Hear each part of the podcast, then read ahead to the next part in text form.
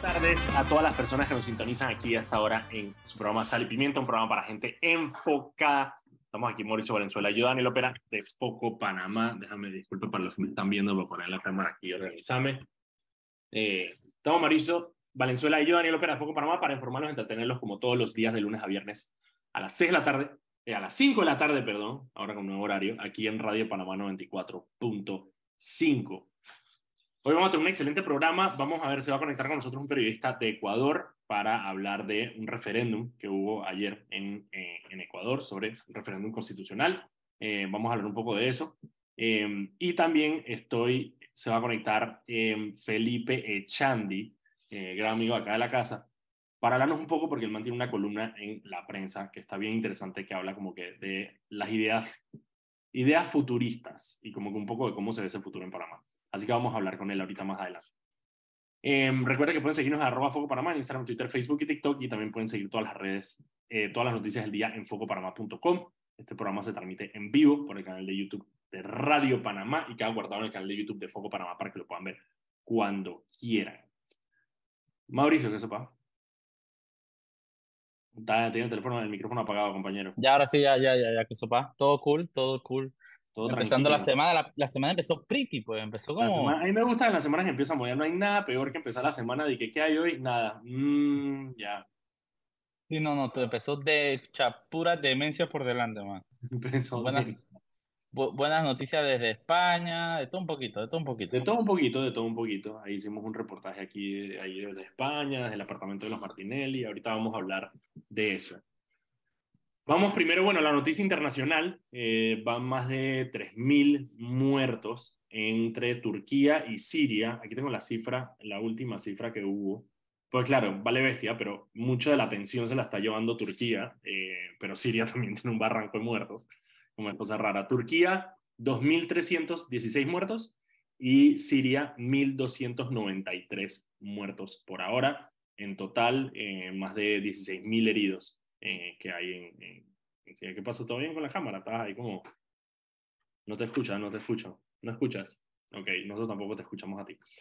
Em, hoy en la... Bueno, hoy hora... Eh, hora eh, ayer en la hora, hora panameña, a la, noche, en la hora local en Turquía, eran las 4 y 17 de la mañana, cuando se desató un terremoto de 7.4 en la escala de Richter, de, de Richter, sí, de Richter.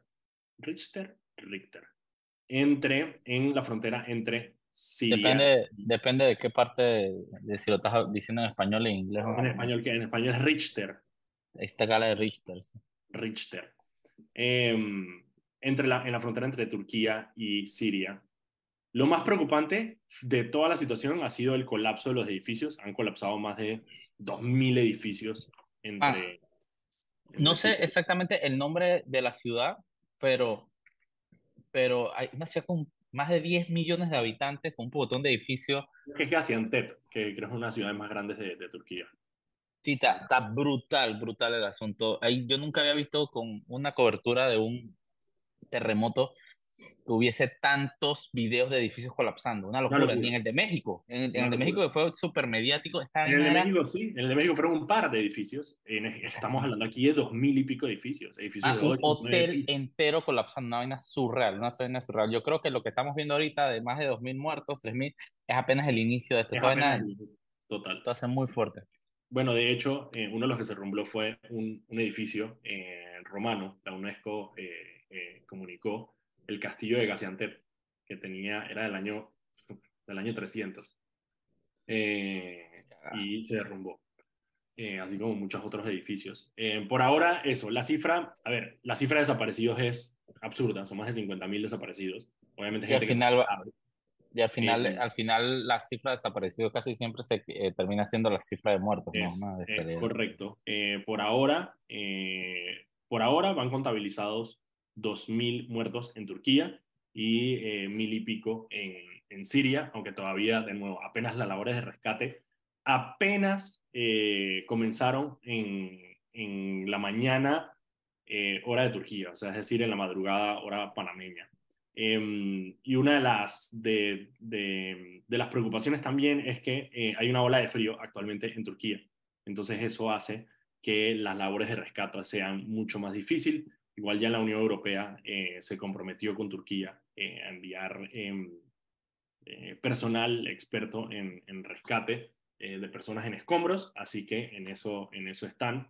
Em, creo que ya, ya la embajada informó que no hay panameños entre las víctimas. de todas maneras, Cancillería habilitó una línea para que los familiares de personas que vivan en Turquía puedan eh, llamar para averiguar y tener algún tipo de conexión con sus, con sus familiares o que puedan también reportar panameños desaparecidos, aunque actualmente de nuevo no se cuenta ninguna, eh, ninguna, ningún muerto eh, panameño. sí, digo, yo estoy seguro que no, Turquía no es el lugar donde van a haber más panameños. No, Turquía no es un lugar donde hay muchos panameños, la verdad. Pero bueno, los panameños están en todos lados del mundo, así que hay, que hay que esperar los reportes, ojalá que no pero sí tengo entendido que ya la Cancillería informó que por ahora no han contabilizado ningún eh, herido panameño. No, vi que estaba viendo las noticias y, los rusos estaban enviando un Antonov hasta el ahí en, en, en, ayuda, en, en, voluntarios, pero es que no sé cuántos cientos para Turquía y no sé cuántos cientos para Siria, una locura, una locura. Sí, claro, obviamente. Bueno, los rusos están en Siria desde, desde, la, desde la guerra civil. Déjame ver si veo por acá el... Ajá, aquí está. Eh, habilitaron una, lo voy a poner aquí, está, está en, un, en un tuit de la Cancillería de Panamá, por si lo quieren eh, de todas maneras revisar. Pero eh, habilitaron un número de teléfono, que es el más 90 539 843 8418 para personas que, que, que, necesitan recibir información sobre, sobre sus familiares que, que puedan estar en, en Turquía. Eh, así que eso por ese lado, seguimos monitoreando lo que, lo que vaya a pasar ahí, pero bueno, la cifra de, como dice Mauricio, al final la cifra de, de, desaparecidos muchas veces después hace correlación con la cifra de, de muertos, así que vamos a estar pendientes de cuáles son las cifras oficiales en Turquía. Ok, eso fue en Turquía y creo que es el único medio, bueno, hay otra noticia medio mm, nacional internacional, que es el tema de los buques iraníes Em, como les dijimos la semana pasada, hay dos buques iraníes que están en las costas de Brasil, Océano Atlántico. ¿Tenemos los nombres? Yo, hay uno, sí, hay uno, aguanta. Hay uno que sí lo tengo, que es un, es un, es un, buque de guerra. Eh... El, el, el ISS Comeni. No, no, pero te voy a decir cómo se, porque hay uno que, hay uno que sí, hay uno que sí dijeron cómo se llama, pero no me acuerdo, déjame ver si lo encuentro ahorita en el, ahorita en el, en el, en el cambio lo, lo, busco para ver si, para ver si lo encuentro, pero sí, sí lo había, sí lo había visto. Eh, ok, es el, ok, el, los buques están en Brasil. Parte de la pregunta es qué va a pasar. Ok, pero, pero antes, antes de hablar de esto, yo creo que tenemos que entender que por el canal de Panamá transitan buques de todo el mundo, incluyendo iraníes, incluyendo buques de guerra iraní, incluyendo, esto, es normal, partamos de eso, Panamá, los buques hasta norcoreanos transitan por aquí tranquilamente, no es la primera vez que va a pasar. A menos de que carguen misiles norcoreanos. No, no, incluso con misiles norcoreanos transitan. si, el, si cuando lo agarraron acaba de cruzar el canal. ah, verdad, ya había cruzado. sí, eh, por, eso digo, no, no, no nos confundamos y no pensamos, y, no, y no, no es la primera vez que un buque, un buque iraní eh, militar o no militar transita el canal de Panamá. Partamos con eso. Sí. Ahora sí, sigamos. Ahora, ¿cuál es el tema? El tema es que Irán ha anunciado planes para establecerse en la ribera del Canal de Panamá. Eh, sí, eso, eso es el detalle. Y eso es lo la, diferencia. Exacto, ahí donde estaría la diferencia. ¿Cuál es el problema? Bueno, el problema es que para nuestro principal socio comercial eh, y diplomático, que es Estados Unidos, eso le representa una preocupación.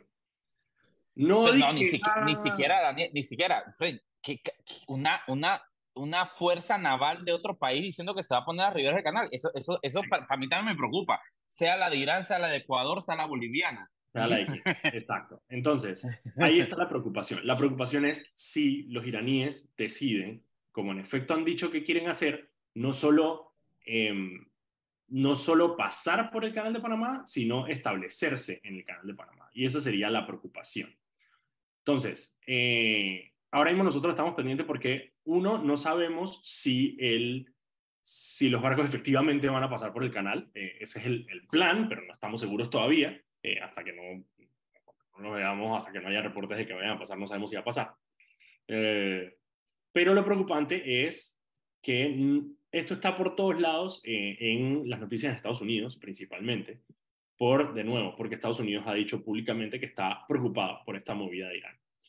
Y eh, la única vez que nuestra, nuestra, nuestro gobierno se pronunció al respecto fue eh, la canciller, eh, Yanaina que básicamente dijo que no había información oficial al respecto. Eh, dijeron que, bueno, que, ella había leído una, una, unas declaraciones, un reporte sobre unas declaraciones de un contraalmirante em, eh, iraní, pero que no había recibido, eh, digamos, comunicación oficial de Irán sobre sus intenciones. Entonces, sí, es que, eso, eso, eso, es lo que te digo, al final es como, para, para mí ese tema de establecerse acá se me hace medio raro porque, digo, no sé, me suena como a noticia esa que Fonseca Mora compartiría. Pues. bueno, hay dos, hay, hay dos cosas, y, yo he hablado con algunos internacionalistas al respecto. Eh, y hay, hay dos teorías. Una, bueno, que sea bluff, obviamente. Y la razón por la cual eh, muchos consideran que puede ser bluff es por tema de capacidad. Eh, Irán no, no se... A ver, la comunidad internacional no está segura, o, las personas con la, con la que he hablado en los reportes que he visto, no están seguros de que el, que el gobierno de Irán tenga la capacidad para poder eh, llevar a cabo una operación como esta, de establecer un buque de guerra acá, sabiendo que no tiene tantos. Entonces, si no tiene tantos buques de guerra, eh, eh, mal le hace falta eh, o mal le sirve, digamos, gastar uno, entre comillas, tirándolo a este lado del, del, mundo, sabiendo que, bueno, ellos tienen sus problemas también, principalmente en, el, en su área. Dice aquí, a ver, la Armada de la República Islámica de Irán tiene eh, seis fragatas, tres corbetas, 400 buques en total, bueno, contando 65 aviones. Son 400 buques que tienen. No, no, tampoco está tan pequeño. bueno, pero también cuenta de que lanchas rápidas, lanchas patrulleras. Hmm. ¿Qué son, ¿Cuáles son los hovercrafts? Son los que, los que son como... Ah, ya. Eh, ah, puede, puede, ser aviones, puede ser, puede ser los Harriers. Son como unos, unos, como unos dinghies gigantes, básicamente. Ah, son, los, son los dinghies esos que andan por, la, por hasta por tierra. Así que nada, eso es lo que está pasando con, con, con, el, con, el, con el buque. Supuestamente iban a pasar, bueno, la fecha que se había, que se había hablado en, algunos, en algunas páginas web, digamos, que se dedican a, a traquear este tipo de movimientos marinos, eh, hablaban, de, hablaban de que podría ser el 7 de febrero, es decir, el día de mañana. Eh, estaremos pendientes para ver si, si, eso, si, eso, si eso sucede o no. Y si eso sucede, vamos a tener una transmisión en vivo del barco cruzando el canal. Ojalá, sí, claro, obviamente lo vamos a tratar de conseguir. Bueno, al final no sé, ah, bueno, porque tú no puedes dronear en el canal. ¿Qué no qué? ¿Qué? ¿Tú puedes dronear en el canal? No, tú no puedes dronear en el canal. Poder puedo, deber no sé. Aunque te tumben la mano. Que te hagan como los videos esos de que te agarran, que te agarran tu dron con otro dron como, ¿Tú sabes, tú, sabes, tú sabes, que a mí, me, a mí me tumbaron, yo tengo desde que volando drones desde que salieron, ¿no? Sí, a mí nada más una vez un dron me lo tumbaron y nunca supe qué fue. A mí me late que eran unos manes del Senan que estaban como jugando con una maquinita, porque se cayeron varios en un lugar que no era restricción ni nada y cayeron en el agua. es la única vez que a mí se me ha caído un dron. Ah, ah. Sí, y en esos tiempos sí eran caros, no ahora tan caros, pero no, no tan caros. Ahora no tan imposibles, antes en ese momento sí eran caros. Ok, Vamos entonces, mira, son las 5 y 14. Vámonos al cambio. Cuando regresemos, vamos entonces con las nacionales. Tenemos dos. Tenemos el tema de, em, de Gaby Carrizo y su lanzamiento de candidatura en Penonomé. Em, y también tenemos varios de los reportes que salieron de Martinelli en España el día de hoy. Así que vamos al cambio y regresamos con más de sal y pimienta. Vámonos al cambio.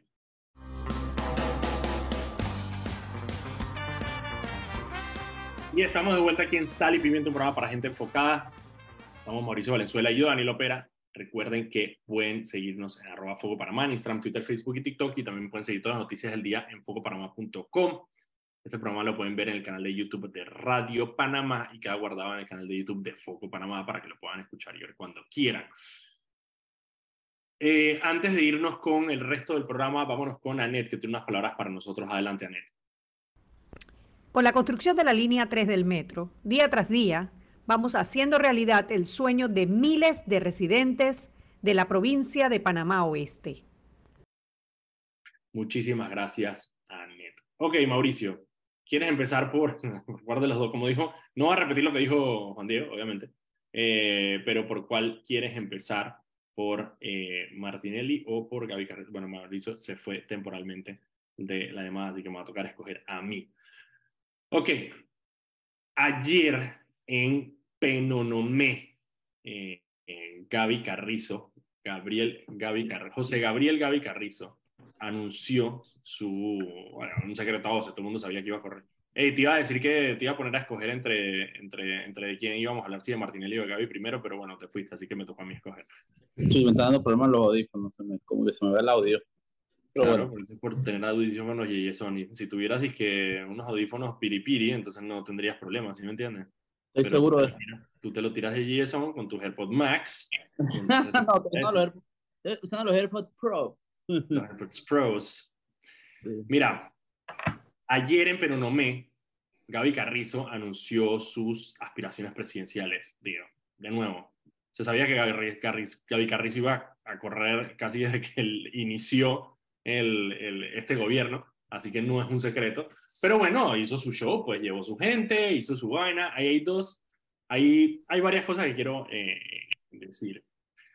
Eh, uno, Gaby Carrizo, eh, hay, a ver, hay críticas porque justo el viernes hubo un evento de gobierno en, el, en, Penonomé, en la entrega de títulos entrega de becas y vainas, no sé qué. Entonces, parte de la crítica ahí es, obviamente, al ser Gaby Carrizo una figura tan predominante en el Ejecutivo, es decir, él, manda en el Ejecutivo, eh, la, duda que tienen muchos es cómo va a funcionar esa separación, porque Gaby Carrizo es una persona extremadamente influyente en el Ejecutivo y eh, de cara a una elección, parte de la preocupación es que ese Ejecutivo esté de alguna manera al servicio de la, de la elección de Gaby Carrizo.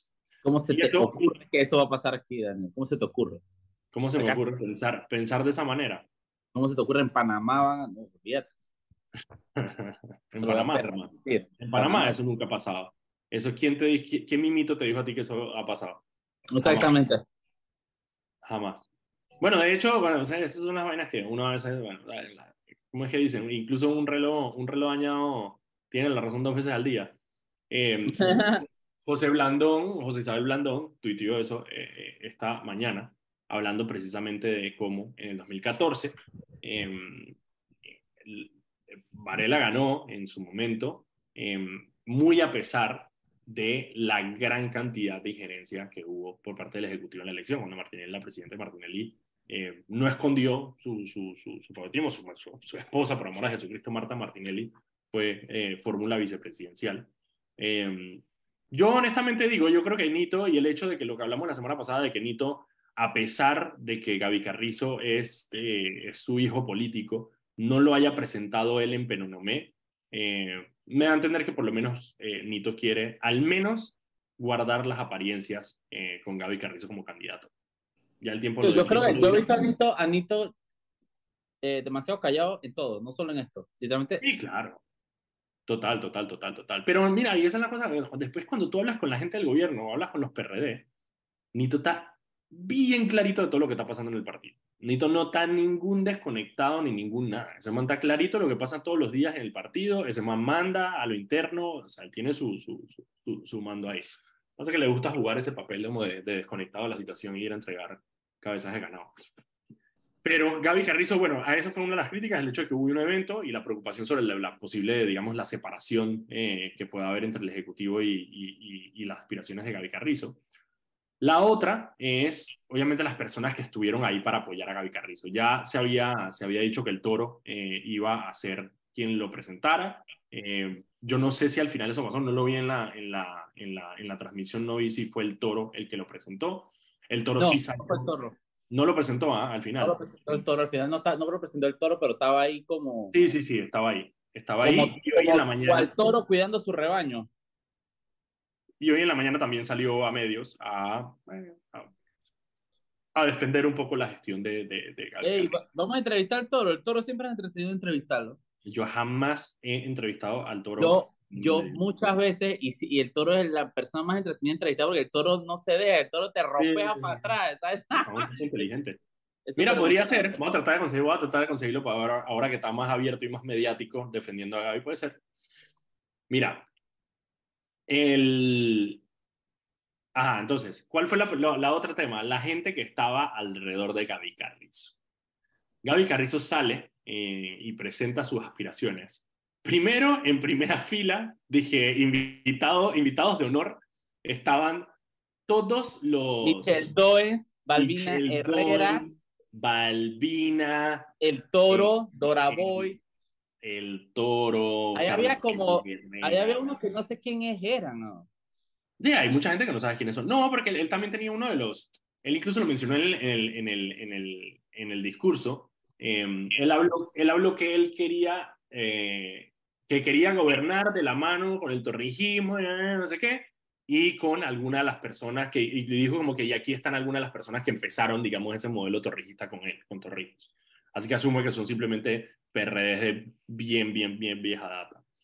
En el evento también estuvo Raúl Pineda, Carlos Herrera y Benicio Robinson que de hecho hubo una situación que denunció eh, la prensa y, Leonardo Greenspan eh, sobre cómo ellos tenían su mesita seteada de transmisión, que honestamente, eh, digo, obviamente en, ningún momento voy a defender la gorilada de echarlos de la manera que los echaron, pero sí se veía desde el principio de la transmisión que los manes estaban bien apretaditos no, digo, obviamente, yo, yo, no, son, no fueron las formas de sacarlo, pero, pero tampoco, a, mí, a, mí, yo te soy sincero, a mí tampoco se me hace que esa tenía que ser la noticia del día, y todo giró alrededor de eso por la prensa. Yo también estoy, yo también estoy A ver, y de nuevo, hay que, para mí es un, un, tema de, fue una tosquedad, obviamente fue una tosquedad, fue una brutalidad, obviamente, son, son gorilas.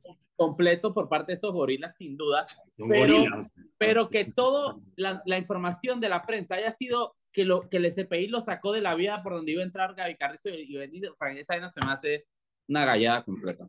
Sí, y no, y no, solo por eso te digo, o sea, como que yo vi la transmisión y digo, es un evento multitudinario, donde, ah, pasa, yo me acuerdo que una, una de las veces, una de las pocas veces que nosotros fuimos a grabar el ñeque en vivo, el ñeque nosotros no hacíamos, no hacíamos casi nada en vivo, en ese momento, ni siquiera ir en vivo, ir a grabar, que normalmente lo hacíamos, fuimos a un meeting de cambio democrático en la 5 de mayo, y me acuerdo una vez que cuando entró Martinelli, esa vaina empujan, o sea, esa vaina es de que empujan y atropellan al que tengan que atropellar. Obviamente va él y sus gorilas y todos los lambones atrás de él. Yo, te, yo, yo una de las, y eso no solo pasa en Panamá, man. Una, vez, una de mis, las peores experiencias que he tenido trabajando como periodista cubriendo a, a políticos o a funcionarios fue cuando me tocó cubrir la muerte de Hugo Chávez. Yo ese día yo pensé que yo me iba a morir, porque man, eh, era, una, era, una, locura que ah. si te caías te morías. Y al final es eso, esos, esos militares y esos SPI están programados para abrir camino para y punto, punto. Entonces digo, sí está foco, eh, pero como tú dices, sí se nota como que ellos no, no, no, tenían, no estaban en un área friendly para transmitir. No sabían, exacto, o no sabían cómo se estaban metiendo, pues tenían como una mesa en medio de la gente. Yo dije, pero ¿por qué están ahí? Yo, yo desde el principio dije, se trata como raro, le van a robar los Yo también pensé lo mismo cuando vi la transmisión. Yo dije, pero en esa mesa se ve bien endeble y esos manes están en la mitad del mierdero. O sea, yo no sé si ellos, si ellos estaban conscientes de lo, a lo que se iban a enfrentar. Pero bueno, por eso te digo, igual falta de tacto, pero hay que entender que esos gorilas están programados, como tú dices, para abrir camino como sea. Sí, sí, sí. Y esa a mí, a, mí me, a mí lo que digo, a mí lo que me cabreó era que Edwin Cabrera y el otro eran todo y que todo era y que me, me sacaron aquí, me sacaron. Yo, yo primero me estaban sacando del evento y después que no, es que nos dijeron que no podemos estar en esta área que porque aquí van a pasar las personas cuando yo dije, esa es la noticia, en serio, yo dije, no. Pero bueno, ellos más trataron de hacer su trabajo. Eso fueron las, como que lo, lo, que salió. A mí lo que me impresionó fue, uno, eh, digo, fue un evento donde se ve el, donde se ve el músculo del partido. lo que... Mira, yo lo que yo, que, lo que yo digo, Fren, Chuchi, a veces a mí me encanta ponerme del lado de, que, de, que, de, de los tipos estos, los perredosos y los políticos, ¿no? Y es que estos manes debieron haber, tú me estás diciendo que en el, el acto en el que van a lanzar la candidatura a la figura de presidente, que, vas, que, que ellos aspiran a que sea presidente, del partido más grande del país, en serio, lo hicieron una niña que era como un toldo. Sí, dije, Fred, no hay, no, hay, no hay una foto masiva que se vea Gaby. Man, yo digo, yo trabajo campañas políticas incluso de, de, todos los partidos. Eh, y, y, Chuchi, y yo dije, man, yo me acuerdo que en el tema gráfico era súper importante verle que la masividad de los vainas. Y yo, ahí, yo... Te, voy a decir algo, te voy a decir otra. No había una foto clara de Gaby Carrizo ayer. Brutal, brutal. Yo lo hablaba hace con un compañero y que, Fred, en serio, que no hay imágenes, hay una foto del man entrando, pero eso era para que, para que se viera el respaldo de su partido al candidato. No, no hay. O sea, Fred, el que sea que te ha cargado. Que hacer, sabiendo que todos los medios te van a cubrir, es darles una buena foto a los medios, porque esa es la ah. portada del otro día. Exacto. Y no hubo una sola foto buena de Gaby Carrizo eh, ayer.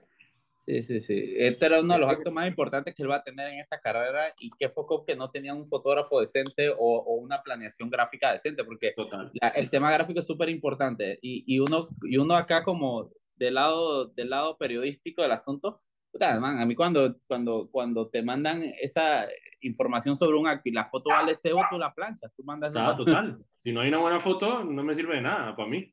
Por eso es, una es una forma que estratégicamente hablando te, tú puedes utilizar para demostrar poder, respaldo, etcétera, y se perdió una, man, movilizaron un pocotón de gente para allá y parecía, que era un parece, parecía que era como un baile de urpiano ahí chiquitito ahí en, la, gente estaba, la, gente estaba, la gente estaba, era como afuera, yo no sé. Sí, sí, creo que ahí les, ahí les falta un poco de planeamiento. Le, falló. Mira, son las 5 y 32. Vámonos al cambio. Eh, cuando regresemos, hablamos un poco de esta noticia de Ricardo Martinelli y a las 5 y 45, entonces se conectará Felipe El Chandi para hablar un poco de futurismo. Vamos a hablar con Felipe ahorita a las 5 y 45. Vámonos al cambio. Y estamos de vuelta en su programa Sal y Pimiento, un programa para gente enfocada Estamos aquí Mauricio Valenzuela y yo, Daniel Opera de Panamá, para entretenernos y informarlos como todos los días, de lunes a viernes a las 5 de la tarde, aquí en Radio Panamá 94.5. Mauricio, antes de irnos con el resto del programa, vámonos con Anet, que tiene unas palabras para nosotros. Adelante, Anet. Cuadriplica tus puntos de Frenterpel. ¿Cómo? Es muy fácil. Por cada dólar consumido en combustible son cuatro puntos que acumulas. Aprovecha. Es hasta el 15 de febrero del 2023. Muchísimas gracias, Anet. Ok, Mauricio, habiendo cubierto eh, las, el anuncio, eh, bueno, ahí hay otro, hay otro tema bien sabroso, pero bueno, eso lo podemos comentar mañana, que es el tema de, la, de, la, de que hay una disidencia legislativa en el PRD. Eh, la bolota y lo que él dice. Vamos a ver, vamos a ver. Bueno, había uno que estaba en Panamá Este y no estaba en, en, en Coclé. Cristiano siempre. Cristiano estaba en Panamá Este haciendo su propio evento con, sus, con sus diputados. Vamos a ver, vamos a ver cuánto les dura. Los PRD son expertos en llegar a acuerdos y ponerse de acuerdo, así que no tengo ni una más de eso. Ok, y la otra noticia con la que nos levantamos hoy es sobre, ya se ha, vuelto costumbre, eh, Ricardo Martinelli y eh, eh, noticias en el extranjero. Porque como dice que aquí nosotros nos inventamos todo, en el extranjero también se inventan todo de Ricardo Martinelli. Y hoy el periódico español El Confidencial, eh, que es un medio digital eh, digo, de, prestigio aquí en España, ha liderado varias investigaciones, logró acceder a un reporte de la Guardia Civil Española, que es como la policía, como la DIJ de aquí, para donde decía, eh, básicamente, cuál fue el movimiento de dinero con el que supuestamente Martinelli se habría comprado el apartamento eh, de aquí en Madrid. Este apartamento es un apartamento en, el barrio de Los Jerónimos, que queda, eh, que queda en el, pleno centro de Madrid, en los lugares más, uno de los lugares más exclusivos de, Madrid, eh, y es un apartamento en la calle Ruiz de Alarcón. Y el apartamento está valorado en aproximadamente 4 millones de dólares. Ahí yo estaba revisando los listings de, de cuánto lo valían los apartamentos en esa área eh, y están en más o menos entre 2 y 3 millones de dólares. El de ellos costó 4.4, pero es mucho más grande, es un apartamento de 400 metros cuadrados. eh, súper lujoso aquí en el centro de Madrid. ¿Cuál, fue, cuál es ¿Qué es lo que dice el reporte? El reporte lo que dice es que esto es un reporte de la Guardia Civil que levantó España gracias a una asistencia eh, con Panamá, parte de una asistencia con Panamá, en el proceso que se le sigue a FCC. Recuerda que la semana pasada nosotros eh, dimos la noticia de que un juez le había dado una prórroga a la investigación a la fiscalía que está investigando el tema de las coimas de FCC. Y la razón por la cual le dio una prórroga precisamente es porque había información como esta que la fiscalía todavía estaba en espera de y estaba trabajando. ¿Cuál es la información que dice el, el, informe? El informe lo que dice es que Martinelli habría recibido dinero producto de las coimas de FCC en una cuenta en Global Bank. Y lo que hizo fue un movimiento de préstamos y plazos fijos. Es decir, recibió el dinero, lo puso en un plazo fijo, pidió un préstamo sobre ese plazo fijo y después canceló ese mismo eh, plazo fijo. ¿Qué es lo que dice el informe? El informe lo que dice es, esto financieramente no tiene ningún sentido. La, la, única razón para hacer un movimiento como este, que no tiene sentido financiero, es para darle vuelta a la plata. Y hacer que cuando depositas la plata en el, el Banco Español, viene de, un plazo fijo. Claro, no, no, no despierta alertas de lavado. Exactamente. Es eso, eso, le recomiendo a la gente que vea una película que se llama Sicario, de, de, Benicio del Toro. Ajá. Ahí parte de, es súper interesante porque es sobre el narcotráfico en México y parte, parte una, una, una parte buena de la película es cuando descubren el esquema de lavado de dinero, hermano. Ah, sí, yo no me acuerdo de eso. Era, era, era en un banco, lo hacían a través de líneas de crédito justamente para no despertar de que las alertas de lavado y todo. Y me precisamente, precisamente, lo que haces, precisamente lo que haces es que em, le das la vuelta a la plata para que cuando la, vienes a, poner en un banco en España, el Banco de España te dice de dónde salió esta plata y tú dices, ah, no, eso es un plazo fijo que yo tengo. Em, y de hecho, plazo fijo es la defensa de Martinelli sobre la compra del el Panama América. Cuando la defensa técnica, eh, la, digamos, el argumento de la defensa de, de, de Luis Alberto Camacho Jr., de Martinelli en el caso New Business, eh, es que el dinero de él provenía de plazo fijos. Eh, no, no de ningún otro lado. Pero precisamente parte de lo que dice este reporte es que esos plazos fijos se habrían hecho con el dinero de las coimas de FCC. Entonces, eh, el dinero logró llegar a, España y fue usado para comprar este apartamento. Ahora, este apartamento está eh, en mano de la justicia española desde el 2017.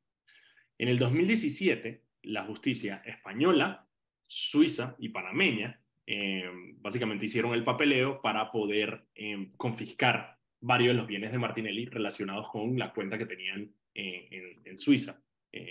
y confiscaron, o sea, congelaron este apartamento que actualmente es parte de la investigación. Hay otro tema es que cuando te vas atrás y te vas a las declaraciones, hay una declaración por Evelyn, a lo mejor su nombre en este momento y no quiero equivocarme, así que lo, lo, busco y se lo doy después, pero la abogada, una de las abogadas de importadora Ricamar, que testificó en, en, algunos de los casos, de los tantos casos que tiene la familia Martinelli, y ella de, de esa, le dijo a la fiscalía cómo había sido todo el proceso de la compra de este apartamento. Y ella dijo que ella era la presidenta de la sociedad y que por instrucciones del hijo de Martinelli, de, de, Ricardo Martinelli Linares, de Rica, que acaba de regresar de, de estar preso en Nueva York, ella habría venido eh, a España a firmar el contrato eh, del apartamento, porque si lo hacían desde Panamá se iba a demorar mucho y ellos plata tenían de sobra en ese momento producto de las coimas, entonces precisamente le dijeron montate en un avión, ve y firma el contrato. Y el contrato se firmó entonces para la venta del apartamento. Eh, así que nada, un pedazo más de información que sale de aquí, de España. La Guardia Civil Española en su informe mete ese informe como parte precisamente del caso que se le sigue a FCC.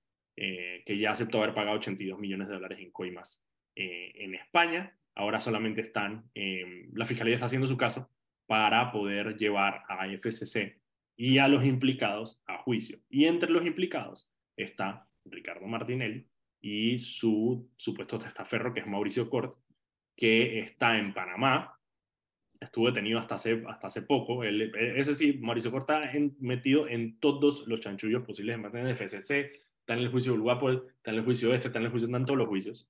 Em, él es ciudadano español. Y de hecho también hace poquito, no sé si te acuerdas, un diario español también hizo un exposé sobre Mauricio Cort. Sobre Mauricio Cort, exactamente. Hablando sobre cómo era, porque Mauricio Cort, aparte de ser el testaferro de Martinelli, también habría sido el facilitador em, de varios negocios eh, de FCC eh, y de Brecht en Nicaragua, en El Salvador y en Guatemala. Así que el man era bien prolífico. Mauricio, si no tienes ninguna otra noticia, nosotros nos vamos a ir entonces al cambio. Y Espérate, nada más, nada, más, nada, más antes de ir, eh, recomiendo que vean un poco, tuvimos acceso eh, justamente a la lista de visitas de Ricardo Martinelli a documentos de, de visitas a cuando Ricardo Martinelli estuvo detenido en la cárcel del Renacer en Panamá. Y un dato súper interesante es cómo el tipo disfrazaba a las amantes para, como si fuera abogada para justamente poder eh, meterla en la cárcel. Así que chequen la cuenta de Foco Panamá para que se enteren. Incluso conseguimos un extracto de audio de un mensaje enviado al director del Consejo de Seguridad en su momento para justamente facilitar, tratar de encubrir y facilitar esas entradas. Es correcto. Y hay una, alguien me mandó una, una escena del cartel de los sapos que es literalmente exactamente lo mismo. De, este, de estos, de estos, de, de, de, ¿cómo se llamaba? El cadena en la cárcel, eh, con la esposa y después entonces el man decía de que sí, ahorita viene mi equipo legal y vaina, pues tú firmó unos documentos y cuando aparecían eran, dije, o sea, eran dije, prostitutas. Pues. Por ahí dicen que la vida imita al arte. Vámonos al cambio. Cuando regresemos, vamos a hablar entonces con Felipe Chandi, que tiene unas, tiene unas columnas que está sacando en la prensa, eh, que también interesantes, son sobre, ahorita vamos a hablar con él, pero básicamente son sobre futurismo. Vamos a hablar con él después del cambio. Vamos al cambio y regresamos. Y estamos de vuelta aquí en Sal y Pimiento Morado para Gente Enfocada. Me voy a saltar el intro para poder tener más tiempo con nuestro invitado, pero vámonos primero con Anet, que tiene unas palabras para nosotros. Adelante, Anet. La línea 3 del metro elevará el tren de vida de miles de panameños que residen en Panamá Oeste. Pronto será una realidad que contribuirá a un desplazamiento rápido y seguro desde y hacia la ciudad capital. Muchísimas gracias, Anet. Y ya está con nosotros Felipe Echandi, gran amigo de la casa. ¿Qué tal, Felipe? ¿Cómo andas? Estás en mute. Hola, ahora sí, perdón. ¿Qué tal, Daniel? ¿Cómo andas? Bien, gracias. Un gusto estar acá. Hey, Felipe, te invité porque desde hace un par de semanas tú estás eh, contribuyendo en el periódico La Prensa con una serie de artículos que de alguna manera, y, y me corrige si me equivoco, es como digamos, mirar hacia adelante y ver cuáles son, cómo, cómo se ve el futuro de Panamá, más allá de que, bueno, lo político, sino de que más como una visión de futuro de país a largo plazo. Eh, cuéntame un poco de, de, esos artículos, de, de, por qué hacer un artículo sobre, sobre, sobre una serie de artículos sobre el futuro de Panamá y sobre todo, bueno, muy optimista de tu parte, tener el futuro de Panamá.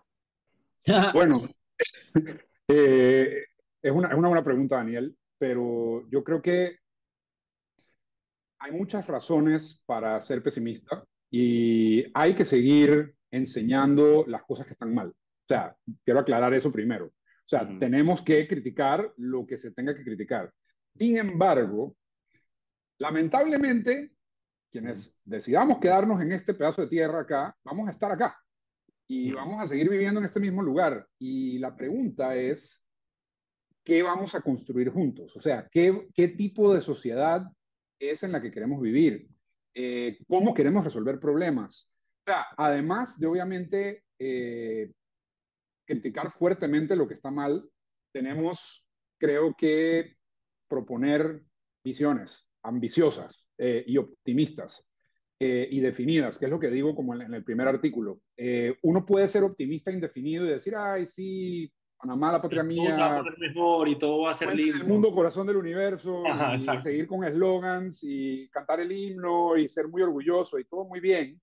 Sin embargo, eso no es lo que resuelve problemas. Lo que resuelve problemas es eh, diagnosticando esos problemas y entonces pensando en soluciones. Y eso lo han hecho un montón de sociedades, un montón de países, un montón de ciudades. Eh, lo hemos hecho acá en Panamá antes, de una u otra manera. Y siento que como que nos hace falta un poquito de eso. Entonces el objetivo es un poquito de, de mover ahí el, el, barco y ojalá que, que, que, poner a la gente a pensar, eh, además de yo pues bien escribir y, y, ver si eso conecta a gente que quiere solucionar problemas. Brutal. ¿Y cuáles son algunos de los temas que tocas en, en, las columnas o que quieres tocar en las columnas?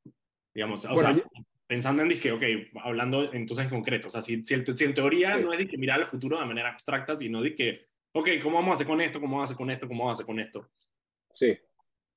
Bueno, las primeras dos son las que, yo, las que llevo hasta el momento. La, primera se llama el Manifiesto Futurista y, y, la idea era como, como setear el, el escenario, digamos, y, y, explicar por qué esto era importante y además cuáles son como algunos modelos mentales que podemos utilizar para poder resolver problemas. El segundo eh, se llama como todo se crea dos veces y ahí eh, era como un llamado un poquito a, a, enfatizar esa profecía autocumplidora de que las cosas mejoran si uno quiere que mejoren.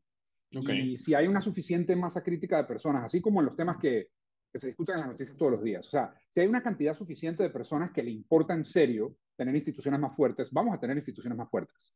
Puede tomar tiempo, puede haber miles de escollos en el camino, pero eventualmente esa masa crítica sí logra un cambio.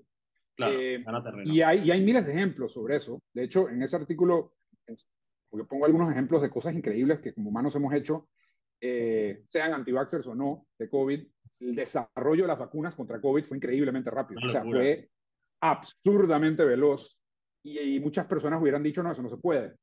Eh, hay, una, hay un man que se llama Roger Bannister, que es un tipo que corrió la, la, milla en cuatro minutos por primera vez, en menos de cuatro minutos, y todo el mundo decía que no se podía, que no se podía, que solo los atletas más increíbles iban a poder lograr bajo condiciones perfectas, donde el viento estaba a su favor, etc. Y el tipo en una carrera en un pueblo en Inglaterra, un día lluvioso, lo logró, y desde entonces más de 1.500 atletas lo han logrado. Entonces, hay como algunas como barreras mentales que tenemos de que no se puede y yo incluso caigo a veces en eso. No, es que Panamá es así, es que el subdesarrollo es así, es que nada sirve. Es, fácil caer en esa muletilla, es fácil decirte que, man, no, no se puede, man, aquí no, no, nunca se va a poder. Así es, pero eh, tal vez una manera de salirnos de eso es empezar a pensar cómo sí se puede eh, y qué son las cosas que podemos hacer. Y ahí te respondo la primera pregunta que hiciste. ¿Cuáles son algunas cosas que, que, que creo que como que sería interesante explorar?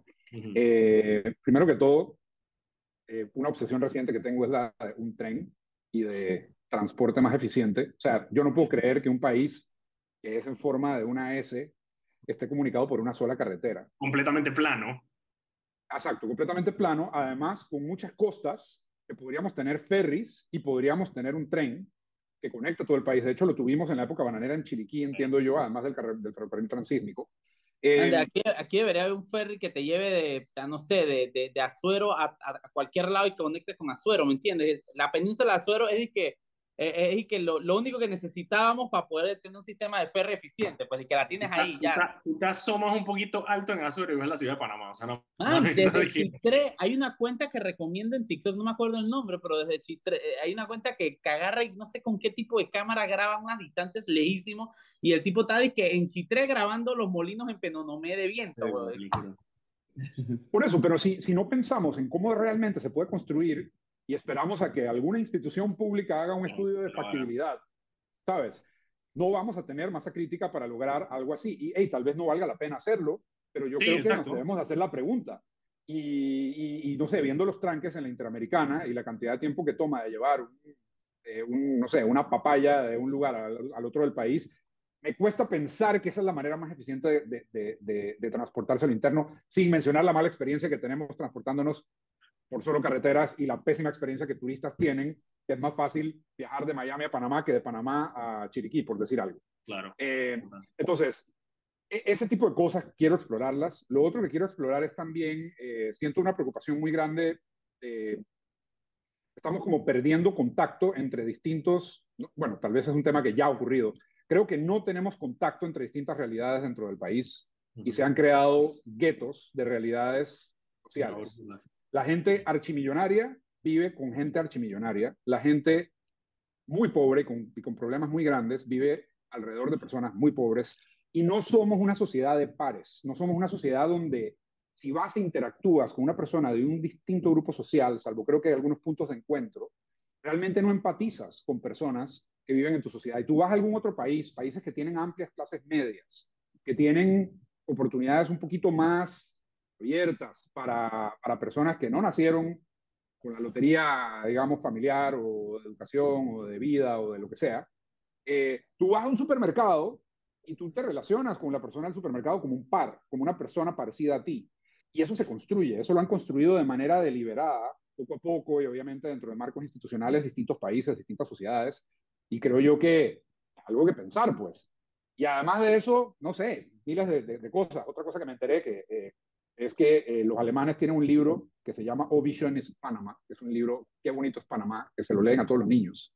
De hecho, se lo leen a todos los niños en los países germánicos, en Suiza, en Alemania y en Austria.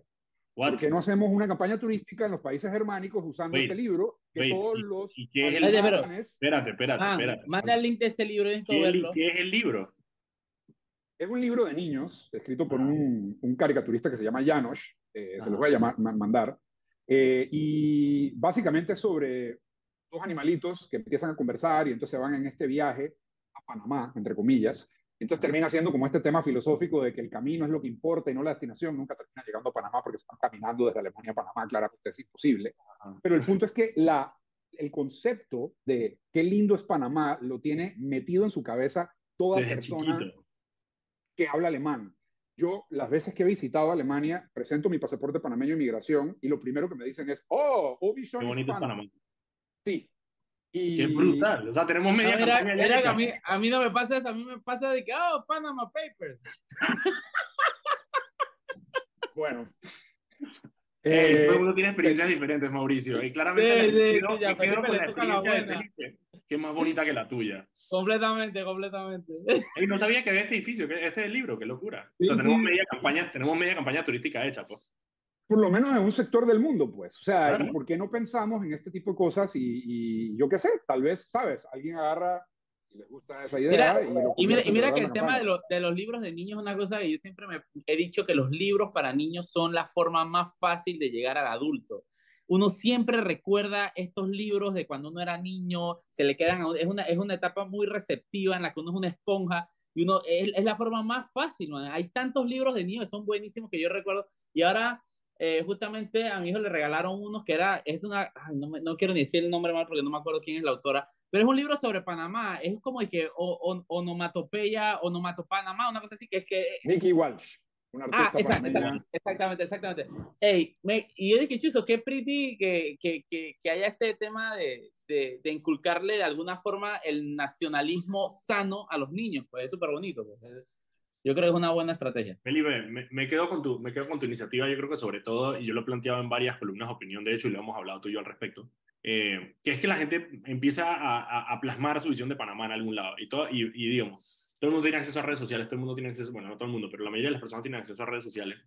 Eh, y sería pretty que, y una de las cosas que más, que más, me gustaría es que eso, que la gente empezara a pensar en, cómo quieren que se vea eh, en nuestro país, en qué opinan de, de, los diferentes temas, simplemente para empezar a, a, ver si de repente de esas conversaciones que salen de esas opiniones, eh, podemos encontrar, como tú dices, eh, respuestas a muchas de las preguntas que, que, aún tenemos y que no tenemos respuesta de qué ir hacia adelante, como tú dices, en, en, tema de transporte, en tema de salud, en tema de educación, en tema de muchas cosas, que como tú dices, yo creo que la solución está, la solución está en la cabeza de todos y en el entendimiento de que todos tengamos de que de que este país vale la pena. y, aparte yo creo, y aparte yo creo que es súper importante que haya un, una, una, una, una cuota de responsabilidad ciudadana también, pues no, no simplemente delegarle todo, esperar que los gobiernos hagan.